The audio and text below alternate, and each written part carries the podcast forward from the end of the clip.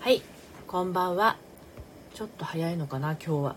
のりぴです。えー、っとオラクルブックのね占いの方を今日はしていきたいと思います。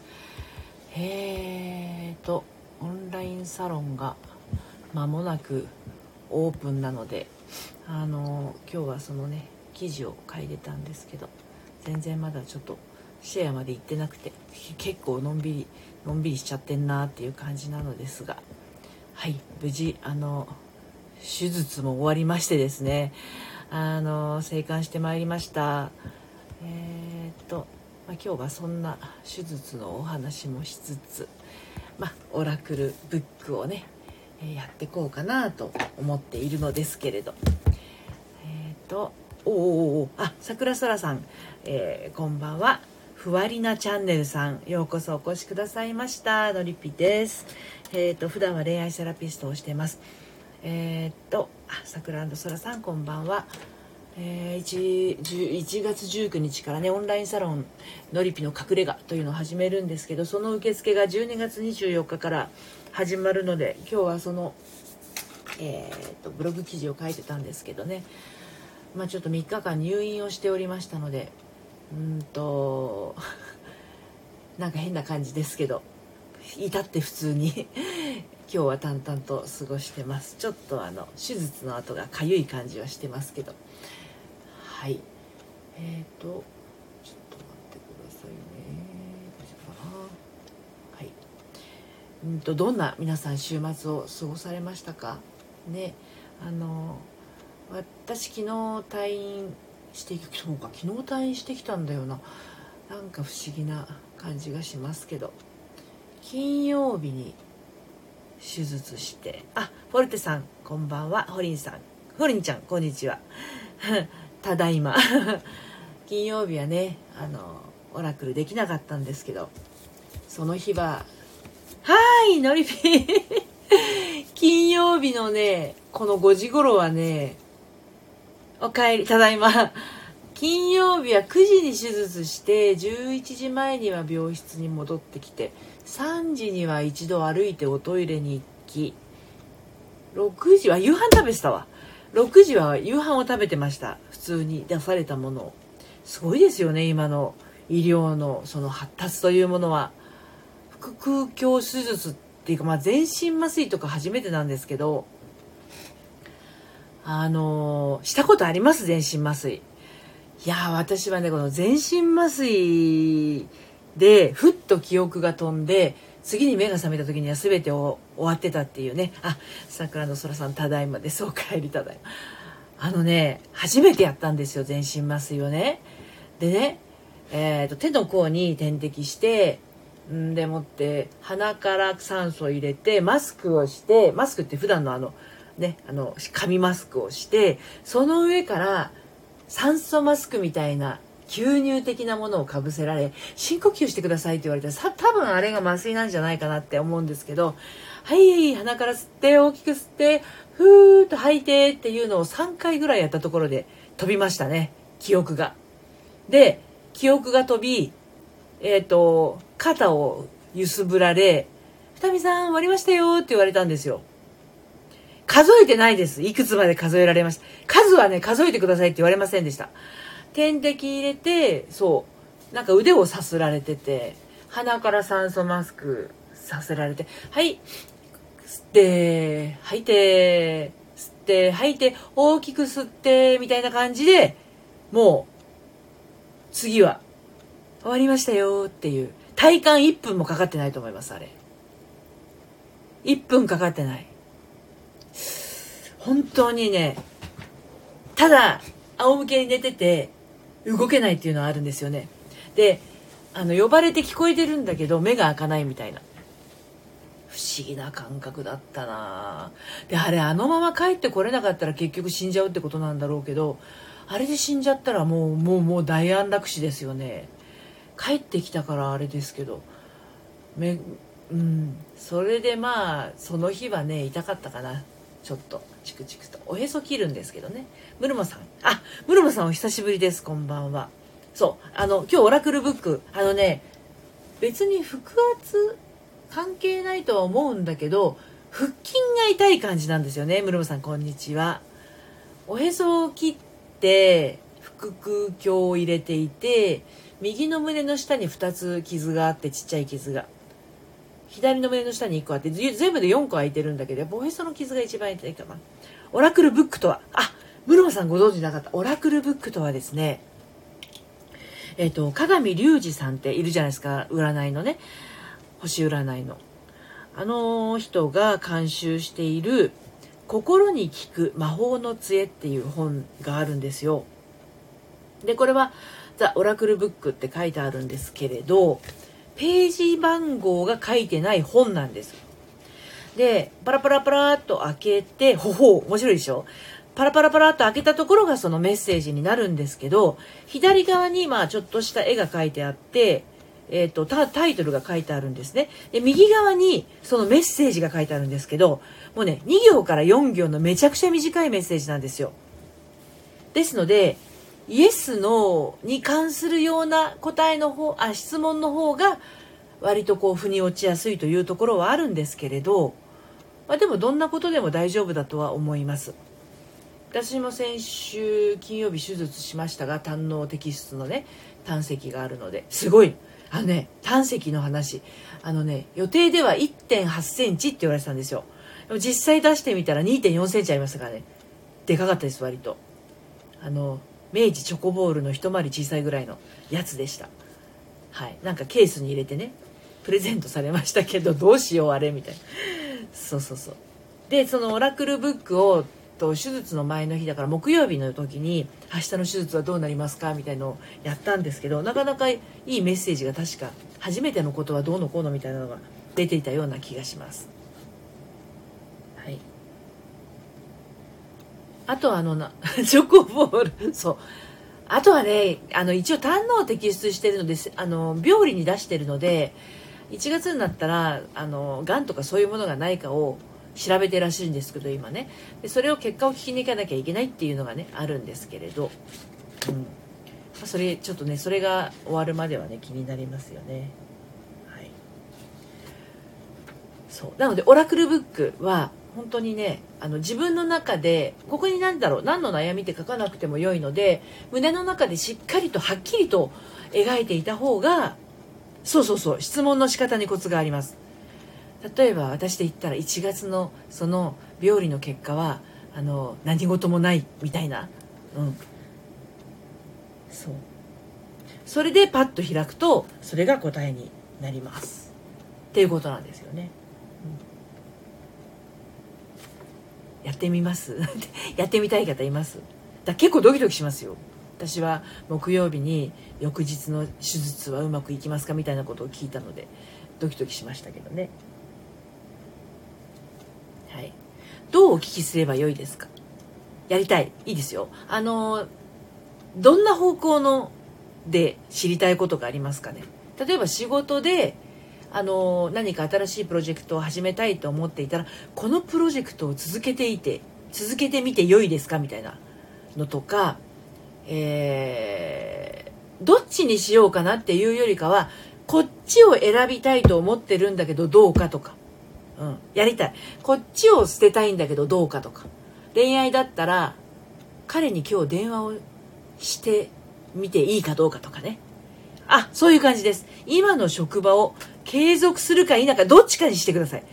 今の職場を継続した方がいいかだいいかっていう方向か今の職場を辞めた方がいいかどっちかの方がいいと思います。やゆさんこんばんは。はい。どっちかが、どっちかの方がいいです。継続するか否かだと二択になっちゃうんですね。あ、そうそうそうです、そうです。ムルモさん、継続した方が良いかで OK です。はい、エゆさんこんばんは。じゃあ、ムルモさんのね、今の職場を継続した方が良いかに対するお答えを聞いていきます。はい。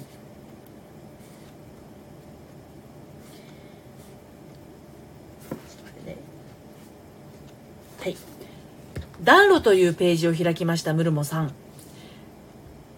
メッセージをお伝えします。代々使われてきた暖炉があなたを温めています。年長者の意見に耳を傾けましょう。うんムルモさん。今の産業がメッセージなんですけどね。代々使われてきた暖炉。ここからも何かえこういうことなのかなみたいなものがあればそれが答えですよ。代々使われてきた暖炉があなたを温めています。年長者の意見に耳を傾けましょうです。はい。ホリンちゃん。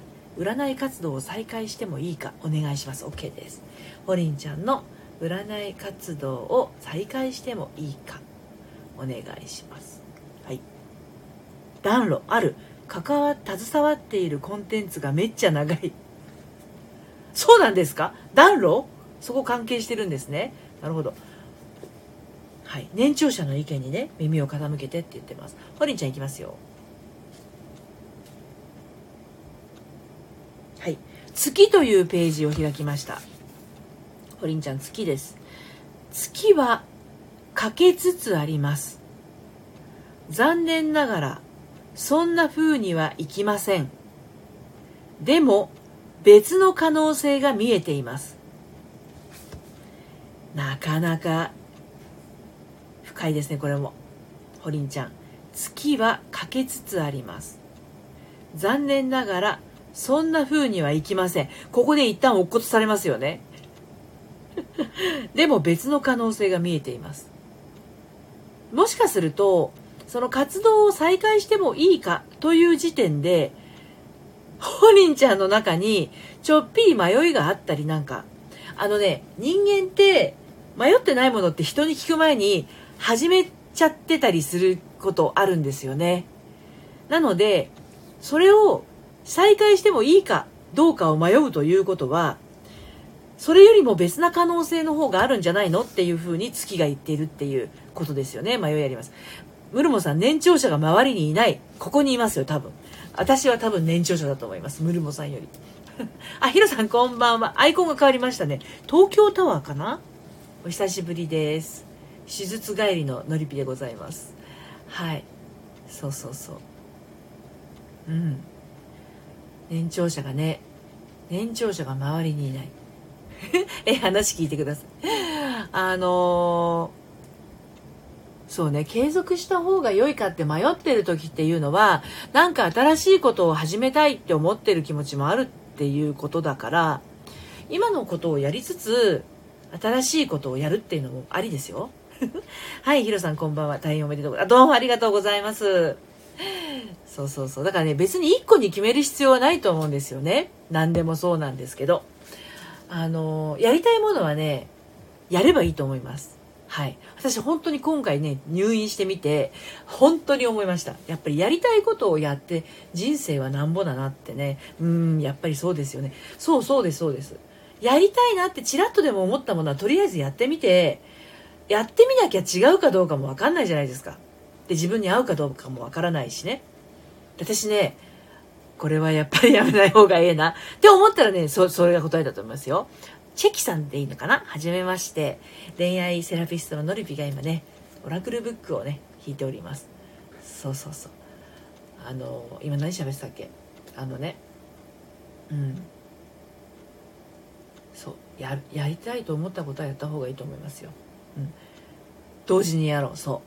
同時にやるって大事。チェキさんはじめまして。はい。チェキさんこれご自身で描いたのかな？絵これお日様があって目が出てるのかな？ね可愛らしい絵。冬眠。ゆるねむラジオさん。はい。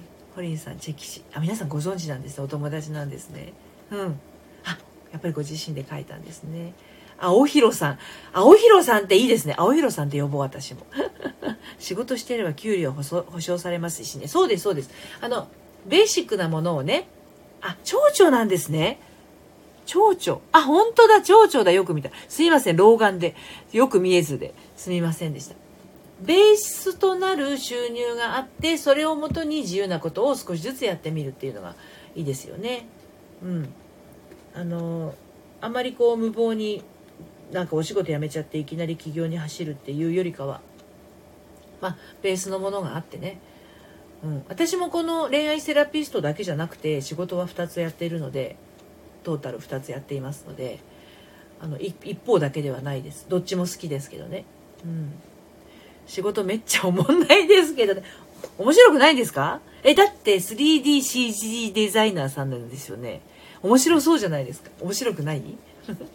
桜の空さん今日は週末お相手様にメールでまたお会いしましょうと言われました。おおめでとうございます。またお会いできてその方と自分が本心から楽しめるかどうか。OK です。楽しめるかっていう形で聞いてみましょうかね。はい。青広さんっていいですねなんかね、はい、えー、っとちょっと待ってね。じゃあ桜の空さんのまずね引きますね。はい。花というページを開きましたよ桜の空さん。はい。もう一つつぼみが膨らみ始めました。もう一回だけトライしてみる価値はあるはずです。私これ誰かに読んだ記憶があるぞ。誰だろう。もう一つつぼみが膨らみ始めました。もう一回だけトライしてみる価値はあるはずです。というメッセージです。先週このメッセージをどなたかにお読みした記憶があるのですがうんそうつぼみがね膨らみ始めてるって新たにねうんはい、ムルモさん。いや、新人がやるようなことをさせられてるんですよ。嫌です、こんなのって言ったらどうですか？そう、トライ。あの、桜の空さんトライです。トライしてみる価値はあるはずです。そう。新人がやるようなことをさせられてるんですよ。新人にやらせてください、それ。みたいな感じで言ってみるとか。うん。これ私がやることじゃないですよね。みたいな 感じで、新人に振っちゃう。そうそうそう。あの、やってあげちゃうとね、会社というものはですね、なんぼでも頼んできますからね。うん。それね、前にね、派遣会社のコーディネーターをやってたことがあるんですよ、私。その時にね、めちゃめちゃこう業務量が多くてね、で業務量をやってしまうと、どんどん増えるんですよ。だから、ほどほどっていうのはやっぱ人間知っとかないといかんですね。はい。弥生さん、今日の1枚 OK です。オラクルブックですが、よろしいかしら？今日の1ページになっちゃうけどいいかな。はい。夕日というページを開きましたよ、弥生さん。夕日が西の地平線に沈もうとしています。悩んでも仕方ないことは忘れてしまってはどうでしょう。これも私先週弾いた、先々週ぐらいに弾いた記憶があるような。弥生さん、夕日が西の地平線に沈もうとしています。悩んでも仕方ないことは忘れてしまってはどうでしょう。まあ、よく言うんですけど、あ、弥生さんもね、ご存知の通り、人の脳内の面倒は見るなと、よく私は言っておりますけど、自分にどうにもならないことは悩んでも仕方がないことになるので、あの、そこにくよくよ持ってかれるとね、ちょっと病みますのでね、うん。あの、そういったものは手放した方がいいですね。はい。葵さん、ひろさん、青ひろさん、弥生さん、ブルマさん、新人がいないんです。入る前から決まってはいたんですが、その仕事すらないもんですから、モチベがね、新人がいないんですか？新人がいない。入る前から決まってはいたんですが、その仕事すらないもんですから、モチベ。なるほど、なるほど。そっかそっかそっか。新人さんがいないんですね。その今、振られている仕事があまりお好きではないということなんですよね。うんうんうん。青広さん。青広さん僕も一枚お願いします。こじこじさんこんばんはようこそお越しくださいました。弥生さん広さんということで。桜の空さん。次回その方とお会いした時何時かしら少しずつアクションを起こしてみます。ありがとうございます。いえこちらこそ。何かねあの心の一歩になったら嬉しいです。こじこじさんこんばんは。はい。えーとヒロさんのね1枚を引いていきますね。はい。暖炉というページを開きましたよ、ヒロさん。はい。こじこじさん、こんばんは。はい。えー、ヒロさんいきますよ。いつも穏やかな熱を放つ暖炉が訴えています。あれ、ヒロさん、この間も暖炉のページ、なんか別の暖炉のページを開いた記憶があるような。はい。えいつも穏やかな熱を放つ暖炉が訴えています。いつも穏やかな、ね、熱を放つ暖炉が訴えています。その一言がすごいですよ、ヒロさん。最後の爪を忘れてはいませんか？ですと。いつも穏やかな熱を放す暖炉が訴えています最後の爪を忘れてはいませんか？忘れてないですか？ほう何か思い当たることありますか？はい。えっ、ー、とえっ、ー、とムルモさん一応やりたいことも振りますとは入る前に言ってもらってたんですが来る気配がない。催促してくださいそれは。うん。やりたいことも振りますとおっしゃっていたあれはどうなりましたか？と。振ってください。言われない限り会社というものはあこの人はこの仕事で満足しているんだなって思っていたりしますのでね。私がやりたかったあの仕事はいつになったらやってくるんですか？来年でしょうか？っていう感じでね、言ってみてください。弥生さん、ありがとうございます。そう、悩んで仕方ないこと、思い当たります？まあ、人の脳内を面倒見ておりましたね。弥生さん、それは、あの、その人の脳内にお返しくださいね。はい。こじこじさん、今日のメッセージ、了解です。はい。チェキさん、恋愛について、OK です。じゃあ、まず、こじこじさんの今日のメッセージ。そして、チェキさんの恋愛について、ページを開いていきますね。こじこじさん、メッセージお伝えします。雪というページを開きましたよ。はい。えー、雪明かりが綺麗に見えています。答えはイエスです。こんなメッセージもあるんですよ、皆さん。恋愛の人、このページ引きたいですよね。雪明かりが綺麗に見えています。答えはイエスです。今、こじこじさんがどんなことを胸にあの、置いて、このメッセージをね、えっ、ー、と、お願いされたか分かりませんが、答えはイエスです。これ恋愛の人引きたいページですよね。答えはイエスですなんて。はい。チェキさん、このページ聞きたかったでしょ？なんて。ね。はい、ふむふむ、なんと、ほう。では、チェキさんのページ引きますよ。ムルモさん、2回くらい言いましたけど、タスクがないので触れないと。タスク作れって、上司。ねタスク作れないなんて、ね、ムルモさん、イエス。はい。いきますよ。チェキさんのページね。ここ。はい。朝日というページを開きましたよ、チェキさん。朝の太陽は自信を持てと言っています。自分が有利な立場に立っていることを覚えておいて。なんて優しいメッセージなんでしょう。チェキさんよかったですね。私は恋愛セラピストなのでこういうメッセージが出てくると本当に嬉しくなります。こじこじさんメッセージはいつも応援してくれますね。本当そうなんですよ。うん。ルモさんイエス。あのねそうチェキさん。そっちに響きましたか？ねこれ今ねチェキさん有利っていうところを書いてこられましたよね。皆さんもよくお聞きくださいね。朝の太陽は自信を持てと言っています。自分が有利な立場に立っていることを覚えておいて。これだけの産業のメッセージ、自信を持てっていうところに響く人もいるわけですよね。うん。でも、チェキさんは有利という方を書かれました。このまま有利な立場に立っていることを有効にお使いください。ですね。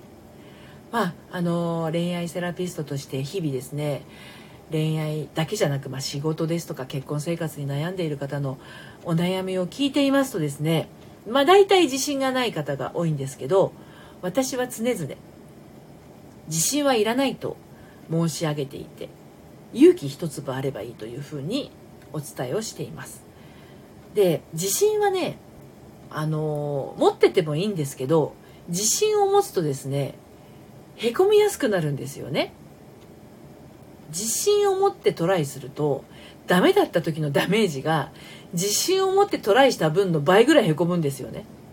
なので勇気を持ってトライしたことっていうのは勇気を持ってトライをしているのでダメだった場合でも勇気を持った自分を何て言うの受け入れて頑張ったねっていうふうに思うプラスの作用が働くんですよ。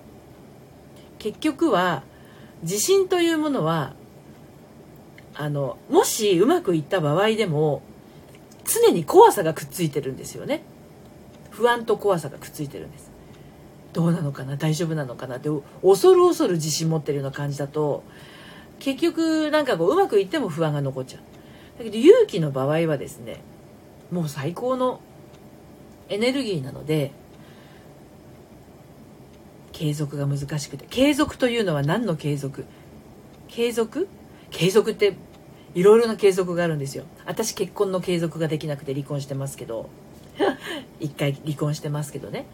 そう。恋愛が長続きしない人もいますしあとね思うっていうことを長続きできないというか気が散っちゃうっていう人もいますよね。うん、なんかね桜のさあそういえばその方自然のままでいてくださいとも言っていました。自然ありのまま大事めちゃめちゃ大事ですよね。パートナーシップの継続が難しい。パートナーシップは継続しようとすると続きません。はい。簡単に言っちゃうとね。まあうんそうですね、まあのその人のその生きてきたパターンというか癖みたいなものも関連するので一言で言うのはちょっと難しいところもあるんですけどパートナーシップを継続する時って継続しなきゃとか継続しようって思うとあの自分をね後ろに置いちゃうタイプの人だとあの継続しづらいですね。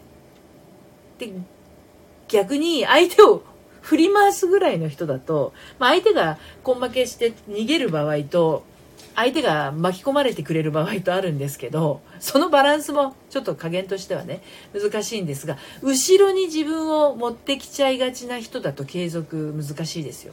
やっぱり。だって本当の自分を出せないから。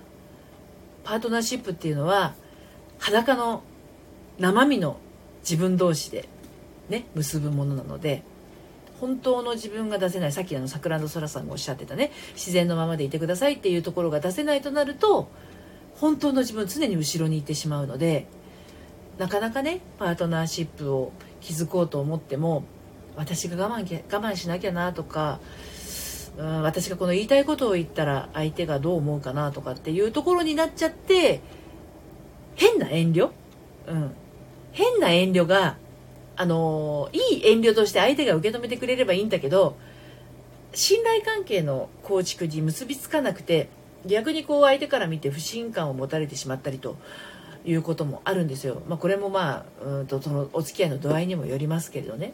うん、言いたいこと言い過ぎてて言いたいこと言い過ぎててパートナーシップが難しい方の感じなんですね。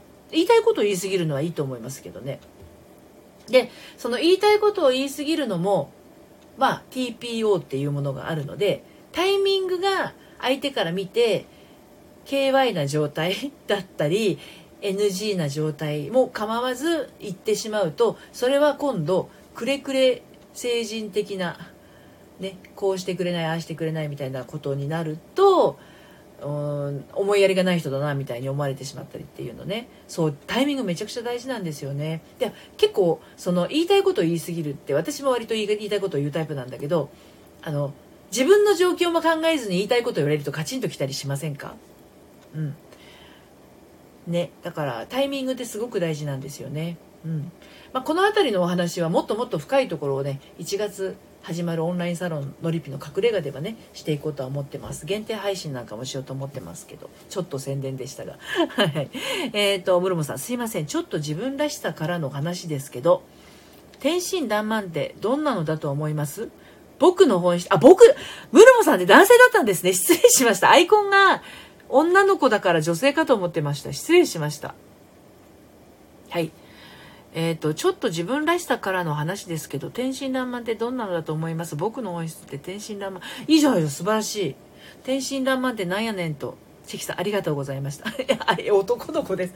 天真爛漫というのは、あのー、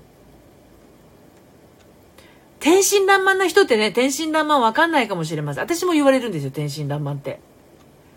どこがやねんと思ってますけど、うん。あの多分旗からはあの明らかんとして見えてる。くったくない感じに見えてるんだと思うんですよ。でも結構内面的には意外と繊細でガラスのハートだったりしません？ムルモさん。とチェキさん。あ天真爛漫とは言われたことはない。なるほど。僕の本質って天真爛漫。本質は天真爛漫なんですね。だけど言われたことはない。ガラスですよねチェキさん。そうそう。あのガラスのハートだと思いますよ。あの天真爛漫な人ってねあの明らかんとくったくないように見えて実はめちゃくちゃ傷つきやすいんですよね。ガラスのハート。チキンハート。うん。そうそう。ああまあありますね。ガラスすぎて。そうそうそう。傷つきやすいですよね。うん。だ傷つきやすい分あのー、人に対しても気遣ったりとかしちゃうんですけどはいこじこじさん。のりぴーさんありがとうございましたこちらこそありがとうございました。そう。うん。めちゃくちゃ傷つきやすい。めちゃくちゃ傷つきやすい人はねやっぱねどっかでやっぱりあの人の脳みそ面倒見ちゃってるところもあるんですよね。うん。気めっちゃ使います。気を分かります。気を使います。気使いますよね。うんうん。私も散々気を使って生きてきた人間なのですごくよくわかります。その気を使うっていうのをあのねなんで疲れちゃってるかっていうと疲れちゃってるっていうかあの傷つきやすいかっていうとね人にばっかり気を使っていて自分に気を使ってないからなんですよね。あそうそう相手の機嫌を取ろうとしちゃうっていうのね。だからそういう人たちがやってあげなきゃいけないのは自分の自分に気を使うことと朝倉の空さも分かります。気を使います。うん。ムルもそうなんよな。相手の課題に踏み込みすぎてるんよな。そう。おせっかいなんですよ。つまりは。うん。あの自分の頭で考えたことをすぐポッてやったりとかポッと口に出したりとかね。うんと幼稚園生ぐらいの感覚。だけどなんかめちゃめちゃめちゃこうお母さんとかに怒られるとべちゃっとすぐへこむじゃないですか。あんな感じですよね。自分に気を使うっていうのがよくわからないっていうのはあの自分がさっきのあのお仕事の話がまさにそれですよ。今日の話深いですね。この話は本当はね文字とこうあの私が一方的に話すのではなく対話形式でやった方が本当はいいんじゃないかなと思うんですけどね。あのお仕事の話。受けあのお仕事の話あったじゃないですか。その新人がやるようなことしか来ないっていうのも、うん、だからあのそこにそこに甘んじる人ではないわけですよね。室間さんもね本当は。本当はやりたいことがあるわけじゃないですか。だから本当は僕はそういうことがやりたくてここに入ったのでそっちの仕事をくださいと毅然として言ってもいいわけなんですよ。だけど何回も聞くのもあれだしもう2回言ってるしでも新人のしか来ないしって言ってじゃあ本当の自分はどうしかしたいかって言ったらこの会社に入った時に思ってたことをやりたいわけですよね。そっちを押したいわけですよね。うん。そっちを押していいわけですよ本当は。もっともっとね。話が違うじゃねえかぐらいの感じで。だってそういう話で。ただ上が出せないんだったら上がダメだって話でね。ね。そういうことですよね。そうなんですよ。でそのぐらい幼稚園生ぐらいのだだっこの気持ちで。派遣社員なもんでなかなか難しいのもあるんですよね。あのね派遣社員は社員よりもななんだろうなあの業務を分かってることって往々にしてありますよね、うん、だそれだけ社員が使えないってことですよね。えわがままじゃなきゃダメですよ人間は。わがまま推奨ですから私。うん。あの派遣さんがいなくなったら会社回んなくなる会社っていっぱいありますよ。私あのその派遣会社のコーディネーターをしてたのでよくわかるんですけどね社員が指示を出せないってことはそれだけ社員が使えないっていうこんなラジオでライブで言っちゃっていいんだろうか。でもすごくよくあることだと思いますよそれは。ちょっと小さい子にしても無理ですけど多分そんな聞いてる人はいないと思うので言いますと、うん、そうそう。わがままでいいんですよ全然。だって。今の会社さん。8割が外部。ねそうですよね。あの多いと思いますよ。そういうふうに。あの自社であの自社の社員さんよりもあの外務外務の人をね使っている会社さんはすごく多いと思いますけどね。だからこそそのなん何でもそうだけど末端にいる人が一番その現場のこと分かってるじゃないですか。ねだからその現場の声をちゃんと吸い上げられないっていうことは上が使えないって話なんでで上が使えないんだったらやっぱり下はもっともっと言わない限りは上は動きませんから、うん、でそれが何のために必要なのかっていうところもあるじゃないですか。でも派遣会社の人だ派遣社員だったらあの派遣会社の営業がいるじゃないですか。それに言うといいと思います話が違うと。ね。自分のやりたい仕事ができていないと。いうところをちゃんとね派遣社員じゃなくて派遣会社のコーディネーターか営業さんに言うとあのそれをまた調整するのがその派遣会社のコーディネーターとか営業のそれは仕事なのでその派遣スタッフのねあの実情を組んでそれを対処するっていうのが仕事ですからね、うん、いや2回ともエージェント経由で言いました。あなるほど。言ったんですね。なるほどなるほど。それでもダメなの。そうか中間に立ってる人がねなんかこうなあなあな感じになっちゃってるのかな。とりあえずお伝えしましましたよレベルだとなかなか上層部までいかないですからね。そういうのね。うん。で話がガラスのハートからだいぶそれちゃった上に時間も経過をしておりますけれど。